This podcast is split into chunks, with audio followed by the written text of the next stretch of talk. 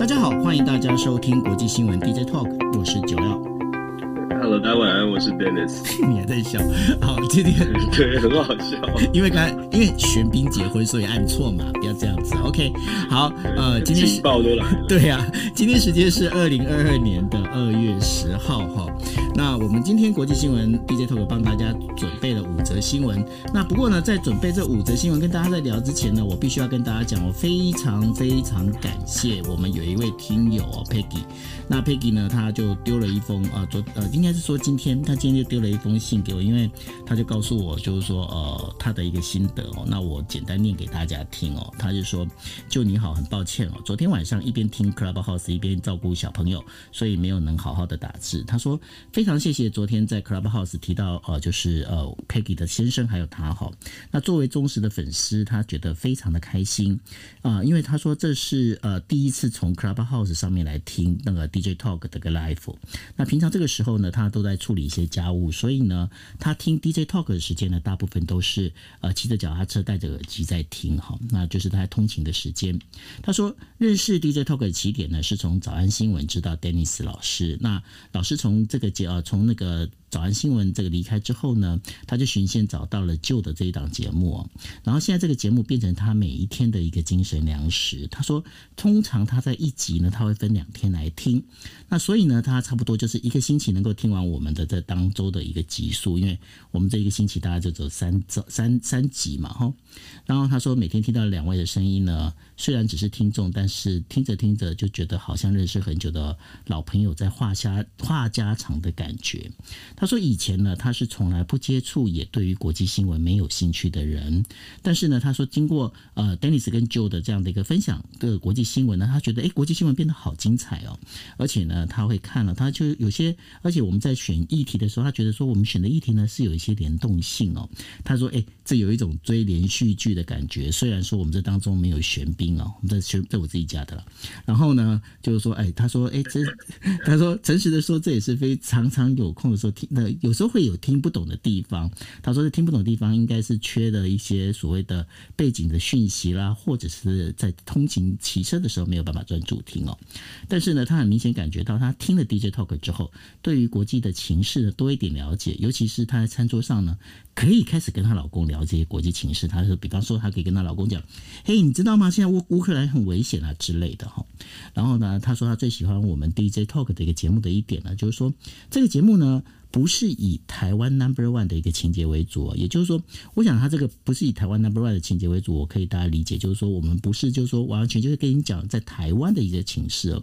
他说他自己以前呢，在不久以前呢，他还在政府工作，政府的那个某个地方工作。OK，然后他也知道说生产呃宣传做得好呢，不等于就是实际的同样有料，所以他很高兴可以听到这样一个多元声音的节目。他也非常谢谢 Dennis 跟我呢，然后能够认真的。整理国际新闻给大家听，那非常感谢大家。Dennis 看完之后，你有什么感觉？你要不要先跟 Peggy 说声谢谢？有有很谢谢，很感谢，也很感谢，也很感动。对，然后我们要继续努力。是，所以呢，我们会继续努力。那也非常谢谢 Peggy，那也谢谢所有支持我们的那个听众朋友。就是我们会继续做，因为我们真的是会花很多的时间，因为你们这样子的，你们这样的信会。让我们真的是完全没有办法，没有办法再找借口说不想做事情了。对，很感动啊，真的是是是。OK，好，那我们今天就跟大家讲哦，就是说我们今天国际新闻 DJ Talk 为大家准备的五则新闻，也就是说我这个在下标题的时候，我开始要练习哦，因为最最近呢，就是呃，知道中国有一个朱广权，我在想说，我试试看可不可以把它变成朱广权这样子来绕顺口溜哦。也就是说，双俄军演十号起哦，那然后韩国总统选举。烟消重，四国外长在谈印太，然后川普平台自己来哦，然后仇亚的风气让人家觉得惊讶哦。那这当中最主要的问题在谈什么呢？因为呃，我们第一件事情会跟大家谈的就是所谓的呃，就是俄罗斯跟白俄罗斯的他们的一个军事演习在十号会开始，到底这十号开始之后会发生什么样的事情？然后他们在做什么样的一个动作？哈，那欧美。会有什么样的一个反应？这是第一则新闻。然后第二则新闻会跟大家聊到的，就是大家都知道韩国总统选举有一个很特别的一个状况，就是说，呃，前党，也就是说前朝呢，前朝倒了之后呢，后朝第一件事情要做的就是先批判哦，那让总统去坐牢。文在寅能不能会不会坐牢？到底状况怎么样？会跟大家来聊这个韩国总统这个整个选举，因为三月八号就要选举了，后续会怎么样跟大家聊哦？那另外的话，今天的话，呃，日本的那个外务大臣林芳正已经飞到澳洲了哦。那然后呢，他们就是包括四国外长，哪四国呢？就是美印澳美印澳日。这四国外长呢，他们要见面，他们要开始聊，他们谈的话问题呢，除了印太、印太的安全之外，会不会聊到乌克兰呢？这到时候我们会请 Dennis 来做跟大家跟大家做分析。那另外的话，还有包括了那个川普哦，大家知道川普在那时候，不管是 Twitter 啦、Facebook 啦，全部在排挤他哦。那然后呢，现在川普他自己的这个社交平台，他已经自己搞出来了。那搞出来之后呢，在三月的时候可能会上线，但是。到底有没有办法发挥效用呢？那另外的话，就是现在美国，美国自从 COVID 开始呢，其实出现了一股很严重的一个仇亚的一个风气。那这仇亚的风气呢，现在 Dennis 他自己在德州哦，也想听听看 Dennis 来跟我们讲，这仇亚风风气到底是不是那么的严重？OK，好，那我们进入第一则新闻哦。第一则新闻在谈的就是呃。俄罗斯跟白俄罗斯的双俄联呃联合军演呢，在十号开十号的时候呢，会从白俄罗斯开始。那地点是在距离乌克兰首都基辅大概只有一百公里外的白俄罗斯南部的一个边境。那随着美国和欧洲军队的抵达东欧哦，乌克兰的局势好像变得更加紧张。那这一次的军演的名称名字叫做“决心二零二二”，它为期总共十天，那在二十号会结束。那根据俄新社的一个报道，参加的军力总数达到呃六万到八万左右。北大西洋公约组织，也就是北约哦，估计总共这当中会俄罗斯军队呢，大概有三万人，在五个训练场以及四个机场呢进行战斗机还有坦克的一个训练，并且部署了所谓的地对空的导弹 S 四百。白俄罗斯和俄罗斯结成同盟，白俄罗斯的总统卢卡申科他也说了，如果白俄罗斯和俄罗斯遭到袭击的话，那一定会发生战争。那联过去联合军演呢，通常是两年一次，在秋天的时候，两年一次在秋天的时候举行哦。但是呢，我们呃在上一次呢是二零二一年的九月才刚结束了，有一个大概二十万人的一个军演哦。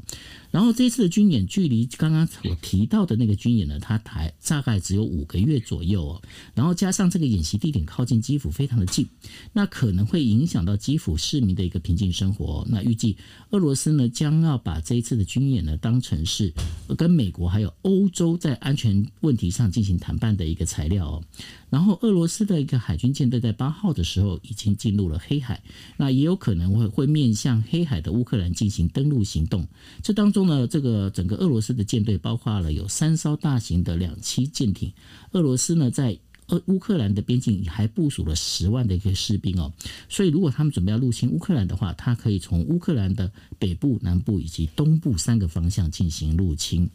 美国呢，现在跟白俄罗斯在白俄罗斯以西的波兰派遣了大约一千七百名的美国陆军第八十二空降师。根据五角大厦的一个表示哦。驻波兰的美军呢，人数，他现在已经比之前的四千人增加了大概百分之四的左右的一个人数哦。然后这一批新抵达的部队最主要目的是要做什么呢？是因为他们要支援住在乌克兰的美国人能够撤离哦。那这个当中最主要也是汲取了当时在阿富汗撤军的时候的一个最大的一个教训哦。那当然，这个另外一个说法是说，诶，我今天在波兰驻军的话，他也可以对。俄国有所谓的威慑能力，然后八号的话，第一批美军抵达乌克兰呃西南部接壤的罗罗马尼亚的八千五百名的美军呢，他现在也准备在在待命当中哦。那北，那这时候呢，这这些美军呢，他是要受到北约的一个约制哦。然后英国也决定征兵派到波兰，然后德国要征兵派到立陶宛。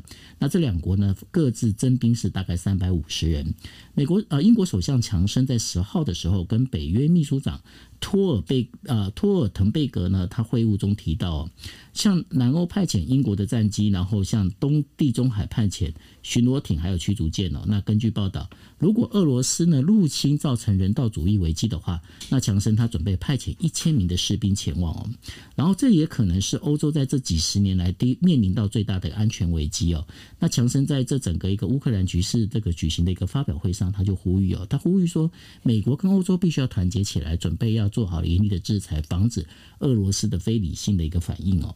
那在这整个一个状况里头，那北约其实他们也开始在展开一些活动了。因为在一月下旬的时候，北约在地中海呢，在已经举行大规模的军事演习。那北约在呃，在北约指挥下呢，美国海军的航空母舰也参加了这一次演习。然后北约呢，它是一直通，它是希望通过呢波罗的海还有黑海呢这样的一个军事演习来限制俄罗斯的一个行动哦。那这整个一个这一次。俄罗斯跟白俄罗斯的演习最主要的关键跟焦点是在哪里呢？就是在二十号，俄罗斯的军队是否会从白俄罗斯就演习结束之后会不会顺利的出撤军呢？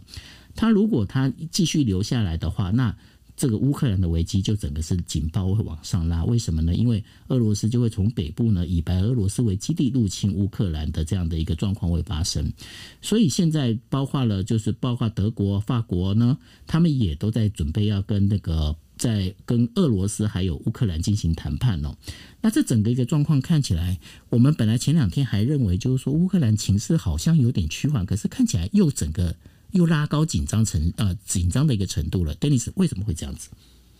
这紧张程度主要是因为这个军事演习开始啊，那军事演习，而且这个军事演习的规模是很大的，俄罗斯跟白俄罗斯这一次呢，看起来是比较紧密的结合。我们之前有跟大家分享过，二零一四年的时候，当时俄罗斯入侵所谓的克里米亚，当时白俄罗斯的态度其实不像现在这么的这么的力挺俄罗斯。但是现在在八年之后呢，白俄罗斯因为他自己国内内部政情不稳哦，让这个卢卡申科必须要依赖着俄罗斯的普丁，所以让这两国。的合作变得紧密，而这一次的事件，这一次呃乌克兰的冲突事件发生的时候，白俄罗斯也多次的公开表态，认为西方民主国家呢夸大渲染了这个紧张，造成俄罗斯不得不就是好像不得不更加的强硬起来，所以是指责西方的。所以很明显的这一次呃会这么紧张，会让大家觉得好像真的军事冲突即将要发生了，是因为不只是俄罗斯，而俄。连着俄罗斯的这个盟友呢，都好像做好了准备，就是如果说真的发生冲突的话，他们会帮忙。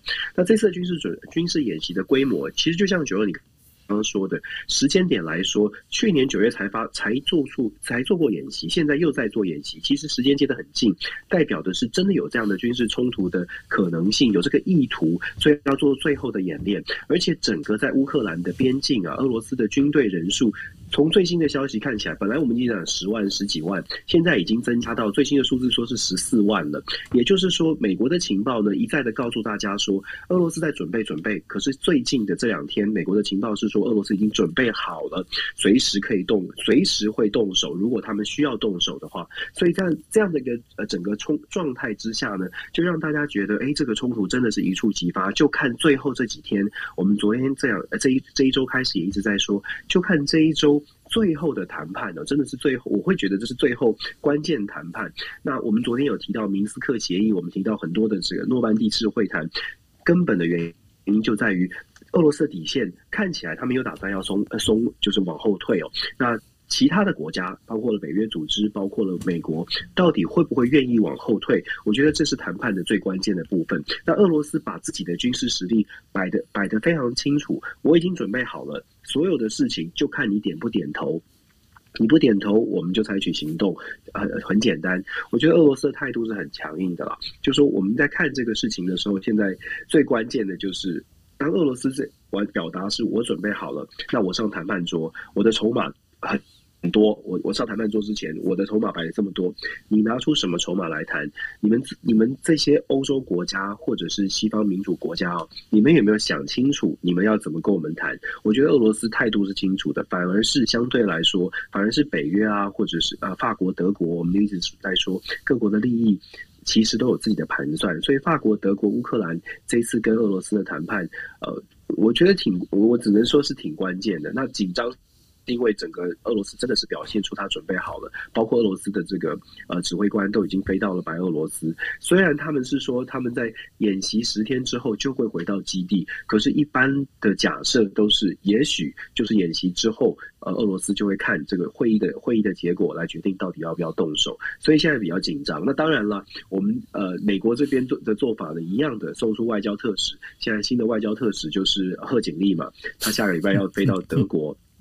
去做这个呃外交斡旋哦，贺锦丽出马。我觉得这个可能可能应该是会有帮助吧，希望是这样哦。我我我这边讲一下贺锦丽，你为什么在讲贺锦丽的时候，你就你就完全是语带羞涩，完全就是不想讲他？为什么呢？没有不想讲他，就是其实其实我们一直有一直有分享过贺锦丽的一些小故事。那贺锦丽现在呢，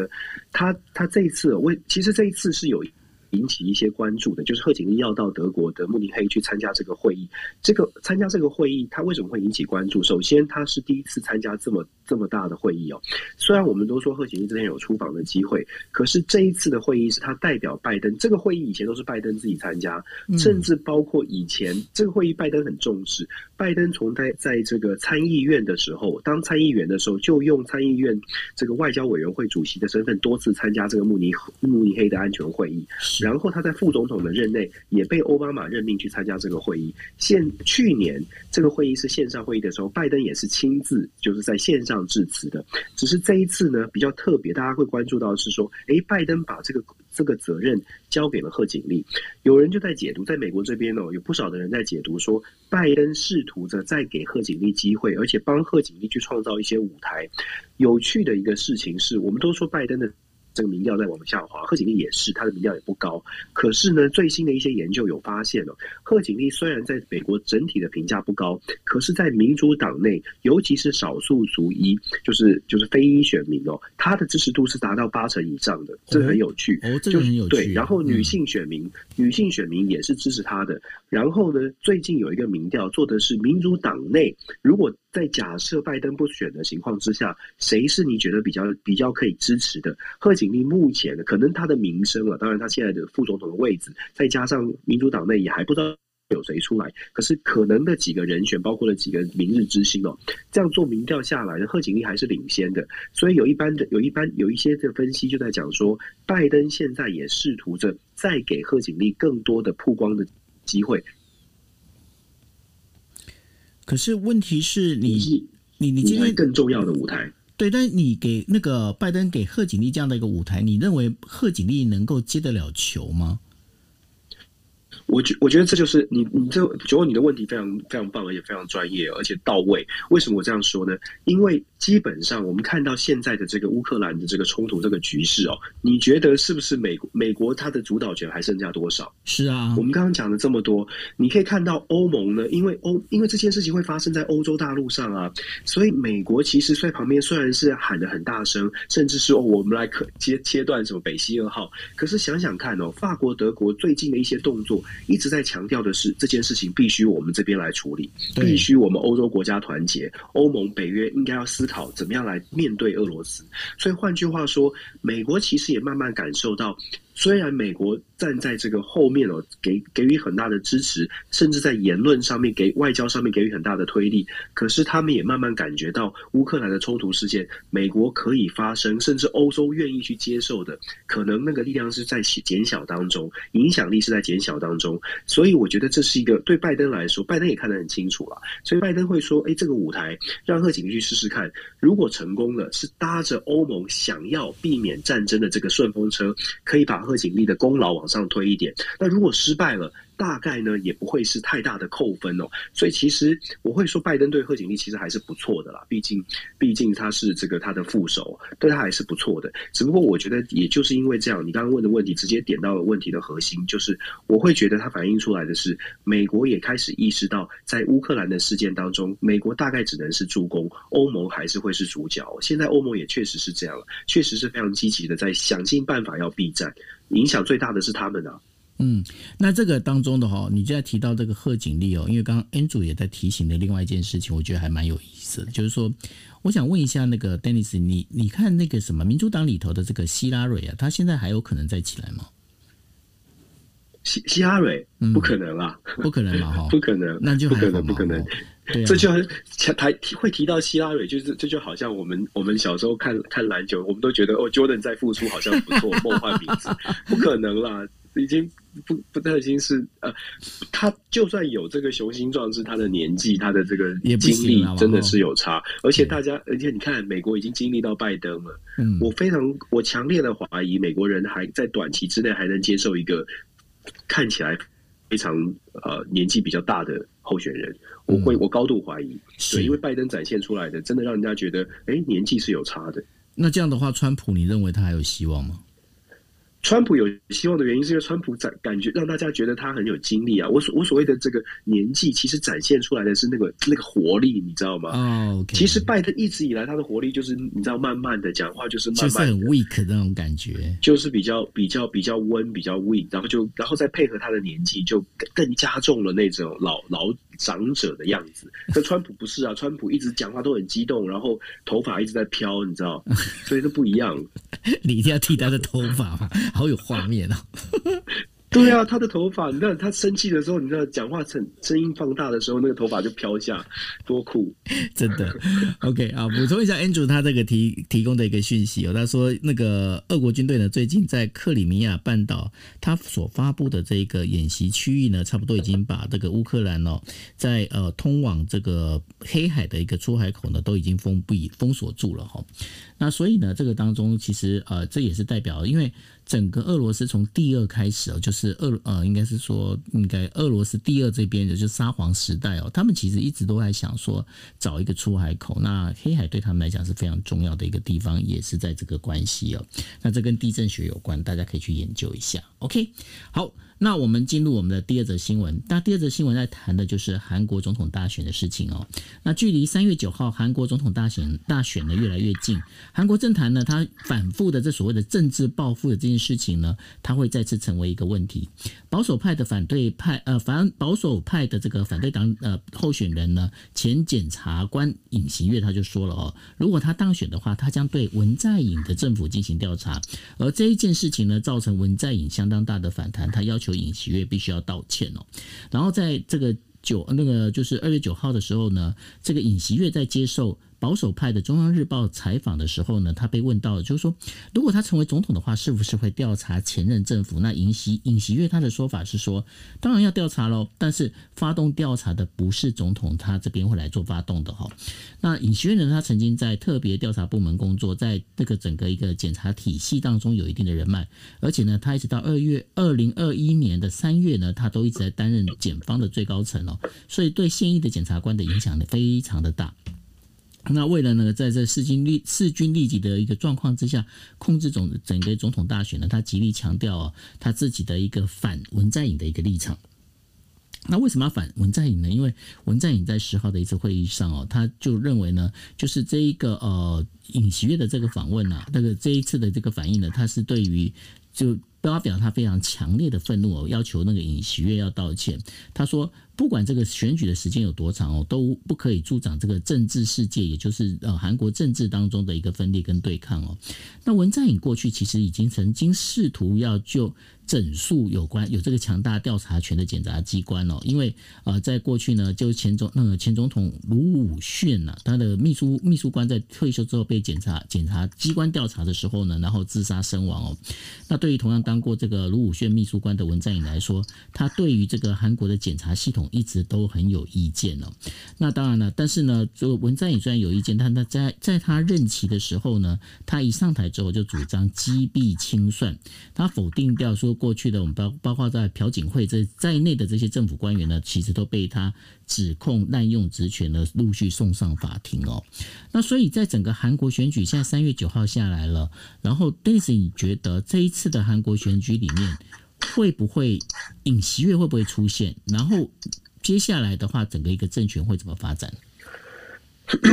现在这两个人很接近啊，就是在从民调起，民调看起来两个人很接近。不过这次韩国的总统大选，我们之前有分享过，就是这次总统大选是一个没有没有特别核心问题的大选。韩国民众没有特别针对哪一件事情觉得哦，一直呃就是在这个很核心议题上面打转。所以我们在韩国总统大选。这次比较有趣的，有趣也可以说是比较无奈的是，你会看到各种各样的这种负面的消息，包括候选人的太太啦、家人啦，甚至是头发要不要补助啦，这种枝微末节比较小的议题呢，都会都被拿出来，都被各个双方阵营拿出来打。我们之前有说过，韩国总统大选可能最后会有一个雷神之锤，到目前为止看不出哪个雷神之锤，但是不断的有。新的议题丢出来。我不知道尹锡悦是不是觉得说，哎，调查刚刚你讲到这个调查文在寅任内是不是有弊案，他算不算是一个雷神之锤？是不是丢出一个震撼弹？但是我们必须要说，就说文在寅跟尹锡悦之间的关系哦，如果你回顾尹锡悦的这个担任检察总长的任内，或者是过去的接弊哦，文在寅是支持他的，所以文在寅跟尹锡悦过去的关系，让韩在那过去的关系是怎么样？那韩国民众其实很清楚，也就是说。也许会有人觉得，哎，调查。啊总统是不是弊案，或者是甚至所谓的政治清算？总统下台之后就清算他，也许这是韩国过去一直都发生的事情。但是某种程度，尹锡悦也要特别小心的是，会不会有些人觉得，哎，那文在寅当初待你也不错啊？会不会有这种人情？大家觉得你这个人情好像好像很淡薄，你好像翻脸不认人。我觉得这个是一个双面刃。如果他觉得这个是一个重击的话，这是双面刃。而且更重要的是，他打的是文在寅。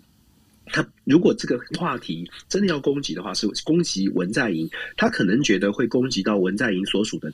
政党哦。可是，在韩国，政党的意识并没有这么的强烈。就说韩国并不是像台湾我们认知的，就说哦，民进党、国民党，大家都跟着这个政党。政党立场走，韩国更更多的是跟候选人或者是跟地域比较有关系。韩国有很明显的区域性的投票哦，也就是呃江南啦，就是大家去看看韩国地图，你就会发现西边跟东边，整个西南东南，它在每一次投票的时候，基本上有一个非常非常。非常明显的一个区域性的投票，也就是他并不是死守的政党。尹锡悦如果要打政党，说这个政党文在寅的内阁怎么样，他能不能直接的打到李在明，那是另外一个问题。我们说韩国，如果我们这从台湾的角度来看韩国总统大选，可能或者是外国际的角度来看韩国总统大选，大家比较担心的或比较关注的会是韩国的外交政策，这两个人的外交政策会不会对韩国未来的走向有什么样的影响？我们必须说，这两个人其实外交政策上有明显的差距。只不过民韩国民众有没有看出，或韩国民众在不在意，这就是后接下来剩下这几个礼拜要去观察的。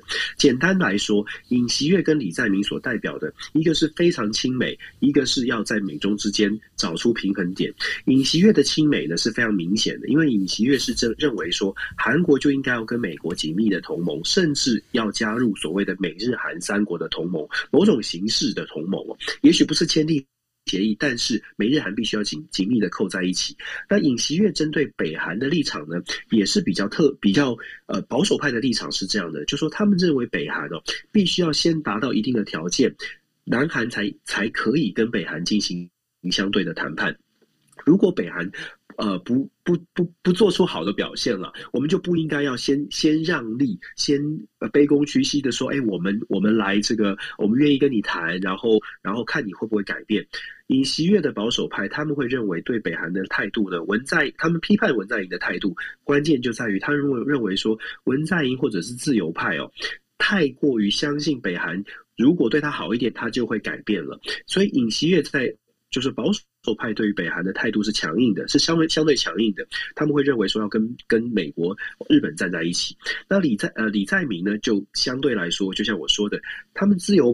派的会认为说，对北韩，我们先和减减低冲突，至少我们试出一些善意，橄榄枝不断的递，看看北韩会不会接招。如果北韩接了橄榄枝，也许北韩就会做出改变哦，有点像是比较相信人性本善吧。我这样扩扩大一点解释哦，那大家。就基本上就，你觉得大家会不会喜欢哪一个论述哦？这个就是韩国选民要选择的。针对中国的关系，同样的，你可以想象，尹锡悦代表的是跟中国比较强硬的、强硬的对对峙哦。那李在明代表的李文在寅、李在明这个阵营，他们。所代表的是不断的强调说，韩国跟中国很接近，韩国跟中国的经贸互赖必须要考虑，要韩国的人民呢更务实的去考论、考虑、考虑说，跟中国到底是不是要翻脸，是不是要完全的亲近美国来做抗衡的动作？你看韩国的选举，我不知道大家听起来会不会觉得，哎。这个好像我们有点、有点、有点类似哦，但是我觉得韩国确实是一个现在他的选举，确实是我们可以观察的。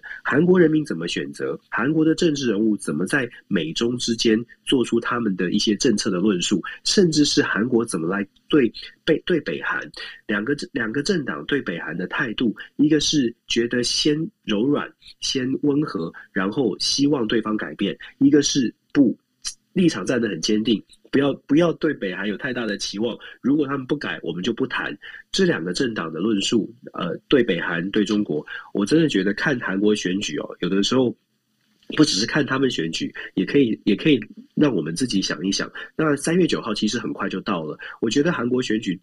到现在为止都还看不出来哪一个人一定会赢，这个就让这个选情变得更加的扑朔迷离。我还是某种程度会认为说，这个呃最后的这个关键的这几个礼拜，可能还会有更大的，也许是弊案，也许是爆炸性的爆料出现哦，会也许会左右政局。这个是我们接下来要密切关注的。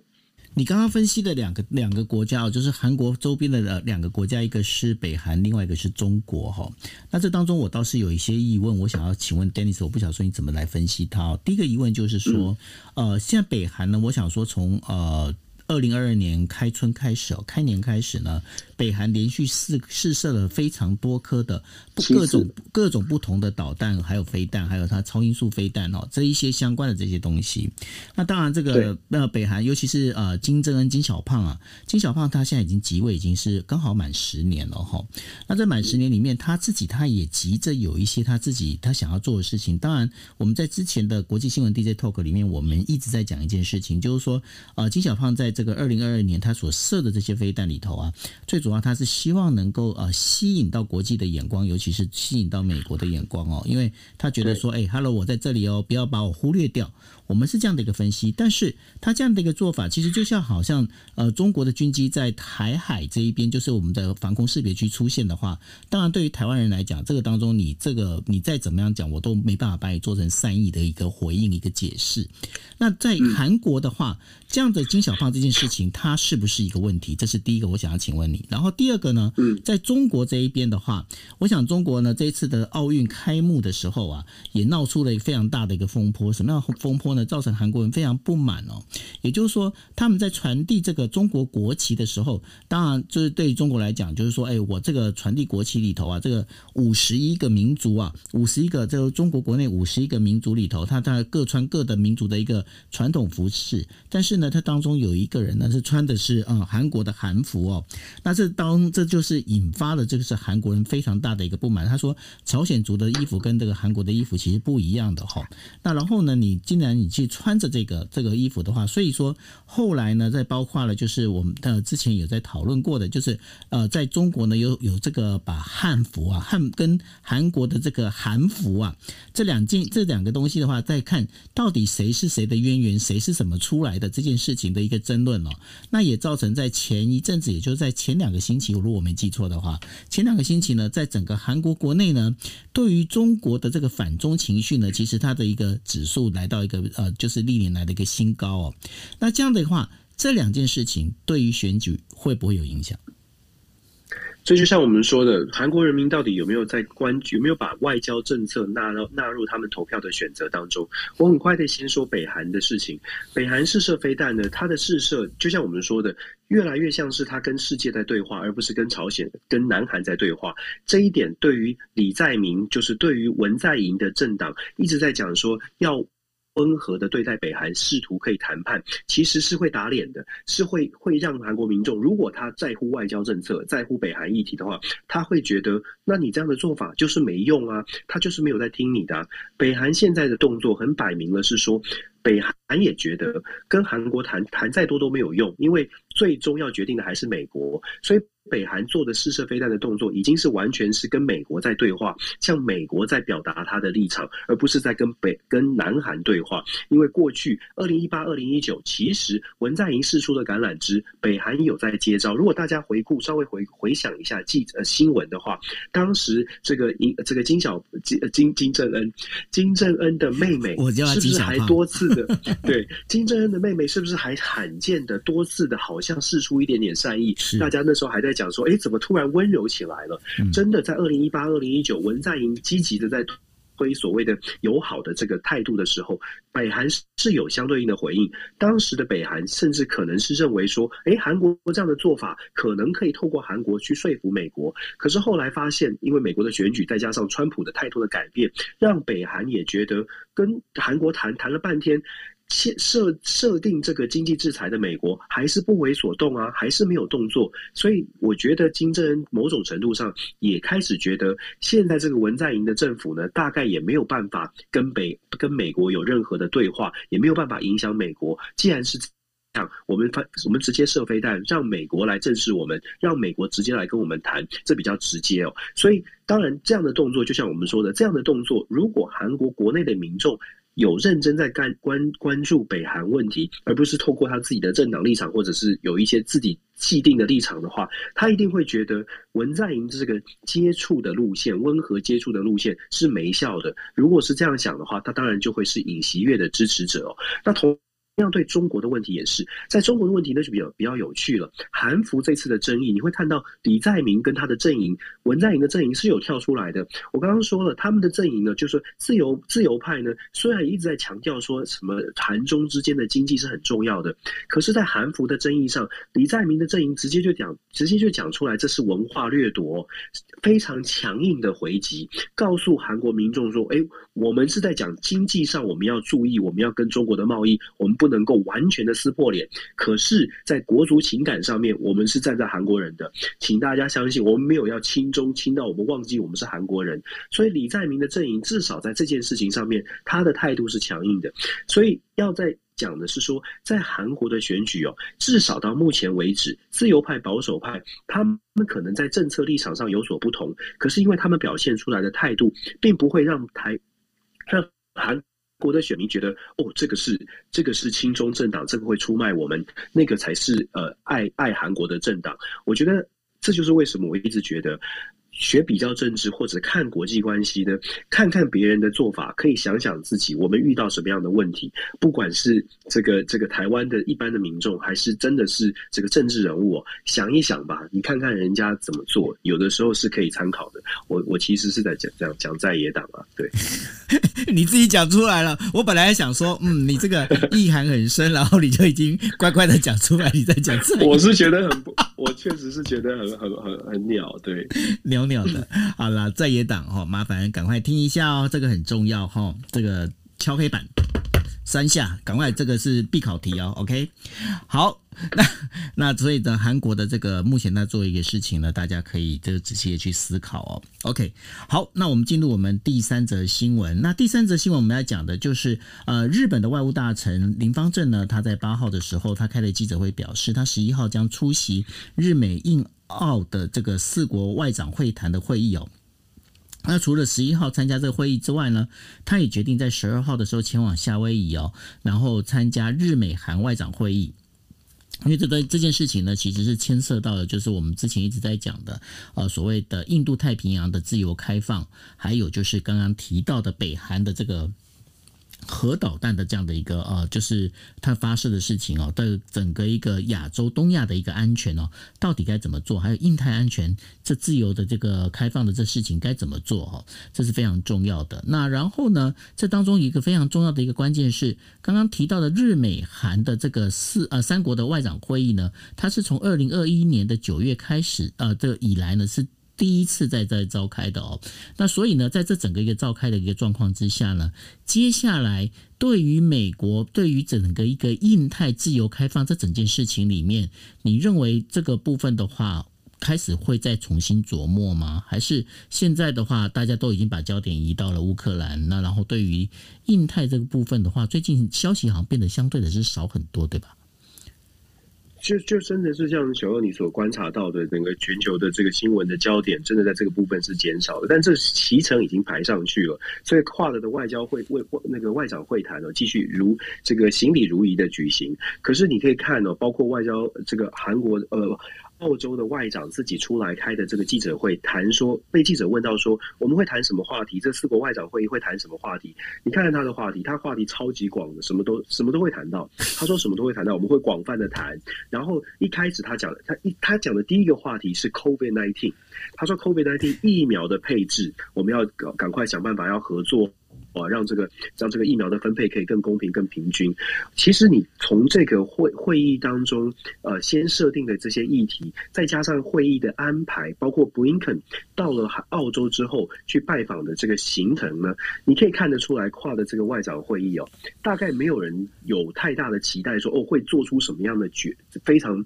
实实实际的决议。为什么我这么说？不只是澳洲外长他讲说，哦，我们会谈和这个 COVID 的合作，我们会谈南海的这个安全合作、安全议题。话题讲的越多，其实就代表这个会议其实就东扯西扯哦，大家就是象征象征性的说，哦，我们合作，我们是好关好朋友、好关系，这个叫什么？继续保持。这个叫什么？这叫尬聊。大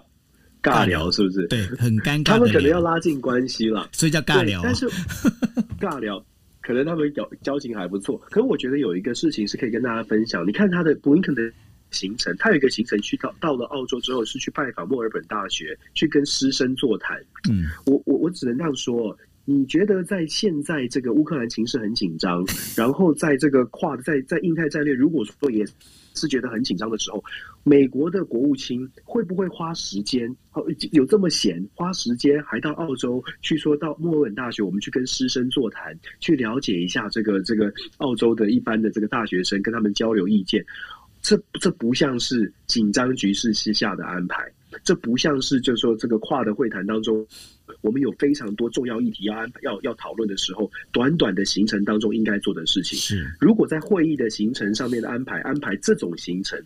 直接的联想就是，那大概没有太多的议题，真的是要讨论，真的要深入的说，我们闭门来讨讨讲个五五个小时六个小时。你看，普京跟马克龙都可以讲五个小时哦，这么严重的单一事件就讲五个小时，跨的要讲这么多话题，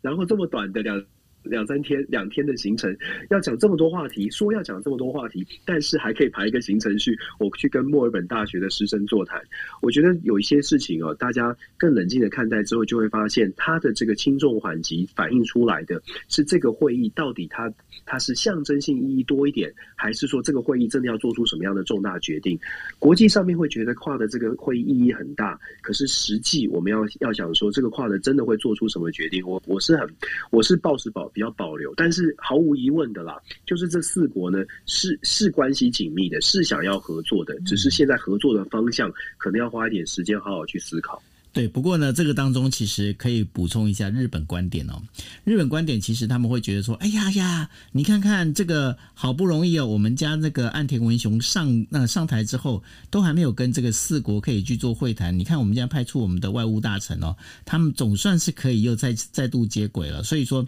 对他们来讲，他觉得说，哎，大家可以在一起聊。那我觉得说，刚刚 Dennis 点出了一点，其实还蛮有趣。这也是我们在国际新闻 DJ Talk 老师要跟大家提的哦。我们都从这个我们在讲说。每个人在讲话啦，或者是在一些呃行为模式，我们在讲他们有微表情哦。其实我发现我们在国际新闻 DJ Talk 聊久了之后，大家会发现一件事情，其实每一个国家的每一个国家，不管是外交或者军事行动里面，他们也有很多微表情。那像刚刚 Dennis 提到，这就是一个非常有趣的微表情，因为我觉得说，像布林肯他居然跑去大学去啊、呃，跟呃学生啊、呃、去做一个座谈哦，那这个。老实讲，这就是变成是一个沾酱油的一个行程了，对吧？对啊，就像我就像我们说的，这些小小的细节哦，可以反映出来这这个这个行程，就真的是很很直接。你可以，你如果花一点时稍微了解一下下，你就会发现说，哎，这有点怪怪的。是，如果真的怎么紧这么紧张的话，怎么会这样？但是我也必须要说，如果在你在参考澳洲现在的执政党哦，澳洲现在的执政党自己头很大，为什么呢？Scott Morrison 他现在的民调支持度已经被工党翻转了。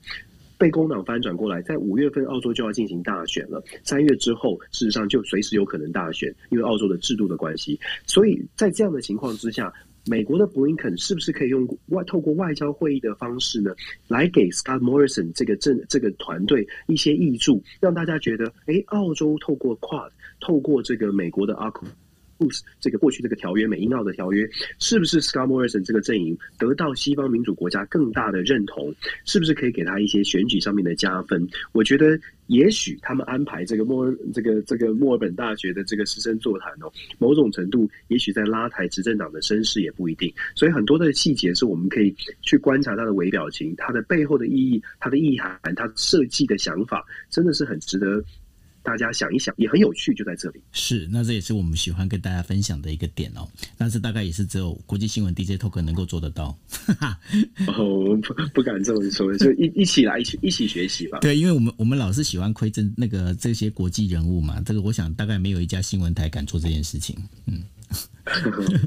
对，我们自己频道嘛，对，没错，对啊。OK，好，那我们来第四则啊。第四则在讲的就是说，福斯财啊，福斯财经新闻网它就披露了哈，美国前总统川普他自创的社群平台真实社群那个呃的伺服器已经开始运作了哦。那将这个社群呢，将会在这个预计是呃这个。这季的季底啊，就是会正式登场，然后呢会全面上线。那福斯财经新闻网的消息人士是这么讲的，就是川普的媒体科技集团，它的一个就是呃。真实社群这样的一个测试版呢，正在测试当中哦。那美国的一般用户呢，预计在三月底之前就可以下载 App，然后呢自己可以去设计账号哦。那虽然呢，目前这个呃就是真实社群的还没有对外公开哦，不过已经可以在呃苹果的美国商店里面可以做预购了哦。那有一些人就跟这个福斯财经新闻网的人说哈，就是川普媒体科技集团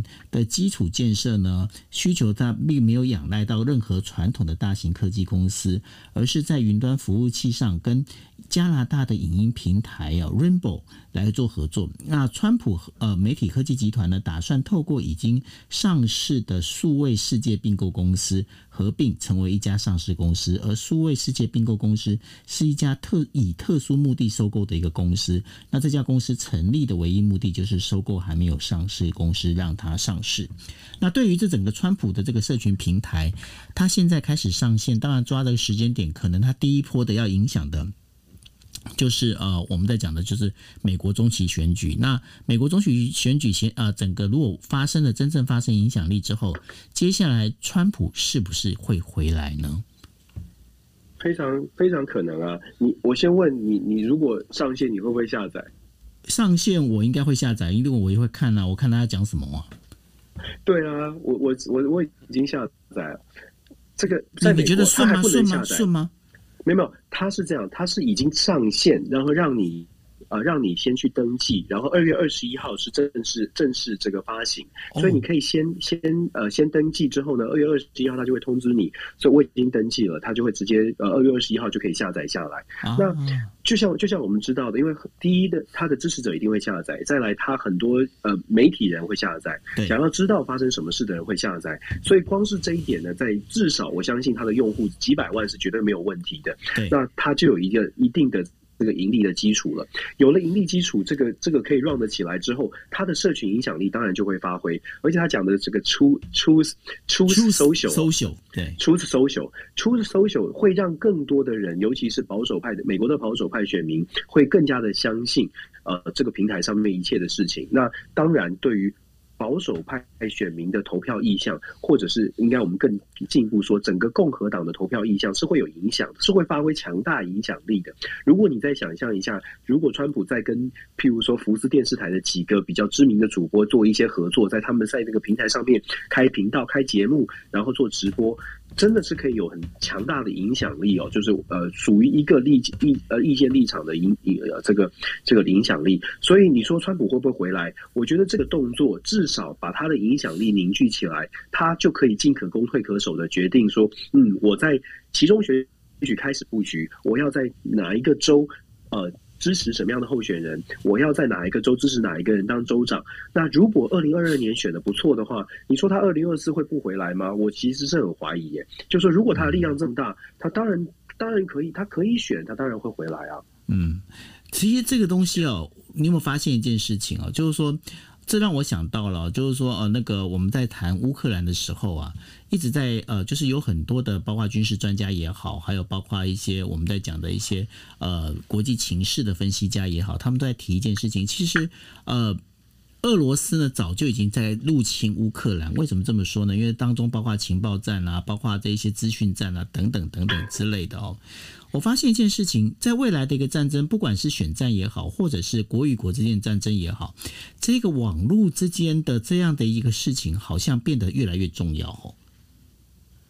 它是啊，就是资讯战。那资讯战其实。其实要克服资讯战，包括所谓的认知作战，真的要克服所谓的认知作战，关键的原因在什么？关键的原因在于每一个人都愿愿意。愿意做智慧的选择，每一个人都愿意去知道发生什么事情。如果你真的知道发生什么事，而且你长期的，譬如说听国际新闻 DJ talk 的话，你可能就不会被认知作战，因为你知道发生什么事，而且你听过正反两面的说法。我真的觉得这很重要。可是大部分的人呢、啊，就像我们做都研究也是这样说，我们也看到的，生活当中周遭的人，大部分的朋友呢，他们光是生活就忙不完了，带小孩啦、上班啦都忙不完了，所以绝大多数的人。没有那个时间去了解新闻的脉络，没有那个时间去了解谁说的对，谁说的错。嗯，能够做到的事情真的很少。那我们能做的，我觉得这也是为什么在民主国家，媒体这么的重要。媒体真的要呈现多元的面向，它才能够挡住所谓的认知作战哦。否则，你知道我们在民主国家一直一直担心的两，其实两大困境，一个困境是民众不关心。民众不关心，然后另另外一个是民众就是就算关心了，他对这个他他对这个呃媒体不放心，嗯，就说。这两件事情是相是相对的，民众不关心，我们觉得不行，你要关心。可是当他关心了，他关心了之后呢，他去搜寻到的资讯到底是不是正确的？他能不能放心的相信这个媒体告诉他的故事？我觉得这两件事情同时发生的，同时都同时必须要重视，我们才有可能真的抵挡所谓的认知作战。那在什么样的环境可以抵挡认知作战呢？真的就只有民主国家而已。我坦白说，只有在言论完全自由，而且制度是合理的，让大家真的有让公民有自己去思考的这个批判思考的能力，在这样的情况之下，才能够抵挡认知作战。否则，就如你说的，像是乌克兰、俄罗斯早入侵乌克兰，或者是川普现在要做的这个呃出出 social，其实也是一个隐忧，会不会就变成一就是一言堂一个面向，然后让美国更加的变成你知道所有的比较激进的言论都更加的凝聚，这些都是都是危险的，就是呃要。有没有办法让他大家更客观？就真的要是。平常我们是不是能够让影响更多的朋友愿意去听不同的意见？这真的太重要。是啊，Cobra 他就补充了，他说大家不要那么爱吃所谓的懒人包啊，因为懒人包其实当中，我我也同意了，因为我觉得懒人包里头啊，其实已经包含了很多的一个主观意识哦。所以说，当你在看懒人包的时候，其实你间接的你是被他的所谓的意识所带领。我不要用洗脑这两个太过严厉的字眼，但是你就是会被懒人包带领过去哦。那所以呢，要花时。时间查证，但是他最后一句，我觉得他写给我的好像是写给我们看的。他说：“他说，所以有能力的要多帮忙宣传和撰写，很累呢。” ”Club Club OK，好啦，OK，所以我们还是会努力的。那也希望大家能够持续支持哦。OK，好，那我们进入第五则。第五则其实就是刚刚延续刚刚第四则的新闻哦。那第五第五则新闻在讲什么？就是基于种族种族歧视还有仇恨犯罪哦，在美国继续增加。二零二一。今年的时候，主要城市哦，针对亚洲公民的仇恨犯罪已经比二零二零年的时候增加了四倍，而这当中最主要原因还是因为新冠病毒的传播。因为刚刚提到的川普呢，他曾经就称为就是呃中国病毒哦。在加州立呃加州州立大学，他在研究仇恨和呃激进研究中心里头，他发现一件事情哦，在二零二一年的时候，十五个城市里面总共发生了两千一百零六起的一个就是仇恨的这样的一个案。案件哦，那它比二呃二零二零年的时候增加了百分之五十，而纽约市呢，则是整整增加了一倍哦，它达到了总共是五百三十八例，而在西加州呃，在加州的那个洛杉矶市呢，它是增加了百分之七十哦，达到了总共有六百一十五例。那特别是让吸引人注意的是说，这是完全是针对亚洲人所发生的一个所谓的仇恨犯罪。二零二一年的时候，有八个城市总共是两千呃两百七十四例，而二零二零年的时候只有六十二例哦，它是四倍多。那尤其是那个纽约市呢，总共有一百三十三例哦。那然后接着是在那个加利福尼亚州的那个旧金山呢，只有六十例。那洛杉矶总共四十一例。那仇恨与激进研究中心的主任布莱恩莱文教授他就说了，虽然许多城市是针对黑人的仇恨犯罪数量是比较多的，但是这几年呢，针对亚洲人的这样的一个呃犯罪呢，是正在迅速的增加当中。那这当中增加最多的，尤其是在亚洲人口众多以及公共交通发达的沿海城市。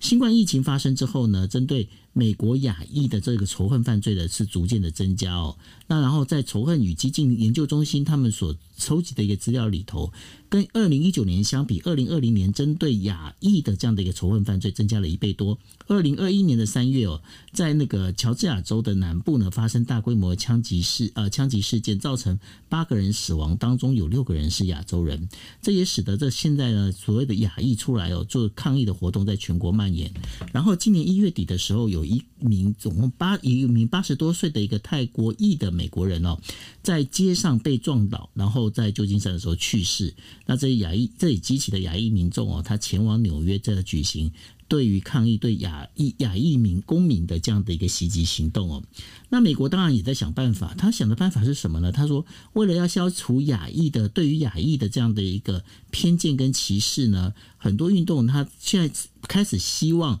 把亚裔公民的历史强制纳入学校教育当中。在一月份呢，在新泽西州的那个。就是州长呢，他就是墨菲呢，他己签署的一个法案哦，他要求呢，就是公立学校呢必须要教授亚洲公民的历史，然后呢，这也是在伊利伊利诺州。他开始后续的一些行动里面，在另外一个是持续的，就必须要强制实实行这件事情哦。因为很多亚裔的孩子现在在学校正面临仇恨，所以呢，现在莫非他也是希望哦，就是学校把这个东西呢放成是一个义务教育。但是这个事情有那么严重吗？现在目前是真的状况，真实状况现在是怎么样？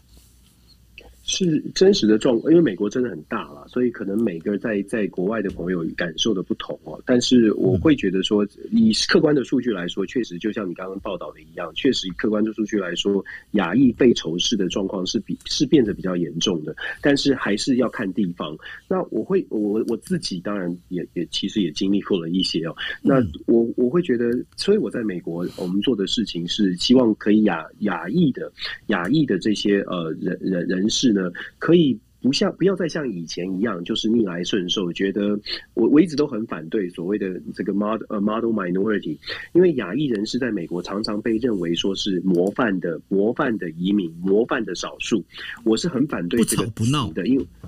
对不吵不闹，他是有点像是。白白人告诉你说，你很乖，你很棒，我给你一个奖品哦，所以你是模范生。可是这是代表是，这其实它背后隐含的是白人比你高，所以他可以奖励你哦。所以我我一直都在呃美美国这边，包括我的教学，包括我们推动的一些事情，就是要告诉亚裔，尤其是可能我们台湾移民啦，或者是亚裔移民，因为。移民来了之后呢，都是很很都都都有不错的工作。他们教育小孩的方式都是说，哎，我们就去做做医生、做科学家、做工程师哦，不要管政治啊，最好不要管管政治。可是其实现在第二代、第三代反而是应该要让亚裔的人更加的去注意公共议题。这个真的是在任何的民主国家哦，大家都要去思考的。公共议题这件事情，不是只有政治人物要关注。如果我们让第二代、让第三代，都呃，真的不管在台湾、在美国都是一样哦。年轻世代要去参与公共事务，它不是代表说他一定要从政，而是真的要去关注这个社会发生什么事情。有人都会说啊，长大之后就会懂了，或长大之后再来关注。如果从小不会不不呃，从小没有让他知道说，哎，这些社会上面的事情啊，正在发生的事情，其实跟其实很重要。他长大之后再去关注，可能到时候他的这个意识形态已经左右了他怎么看待事情。反而是如果从从小就开始关注的话，他可能会更愿意包容的，因为他身边身边的孩子、身边的朋友真的有不同意见、不同的背景。他如果从小就可以在一个不同背景的背呃这个情况之下去看待不同的事情，他可能会产生更大的包容心来看待公共事务。所以，我们我我觉得我现在能够做的就是作为一个老师，我们尽可能的让大家更有包容心的看待不同的事件。但是重点是，年轻人或者是所有的人啦，都要更加的公共参与公众事务，尤其是亚裔。在美国，亚裔不发声嘛，反正 model minority，亚裔不发声，所以政治人物当然也不在乎你啊。你又不会，你又不会投票，你投票又不会出来投，所以我就不听你的意见。现在可能要反过来，尤其亚裔在受到这么多的问题之后，现在感觉起来亚裔有慢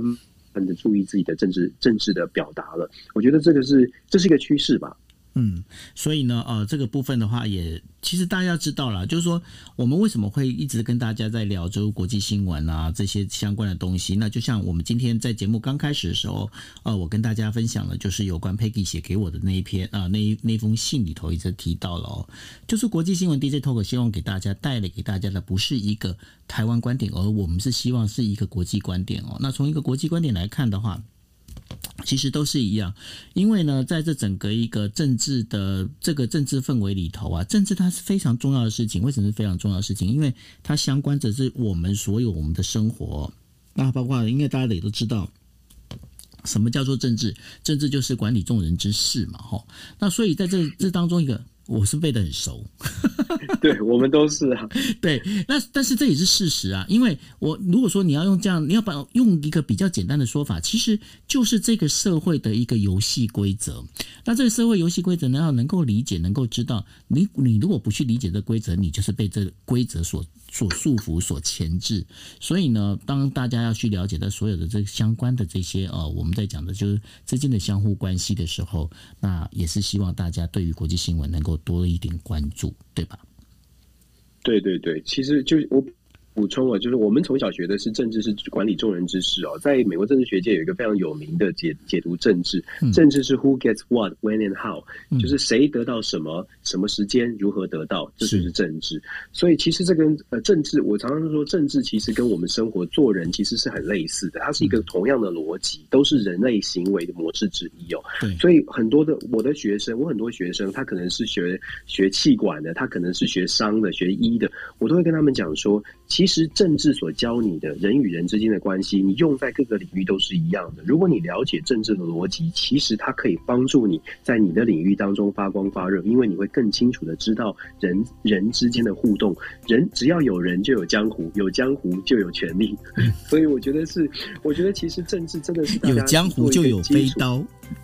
有江湖就对人在江湖跳，谁能不挨刀？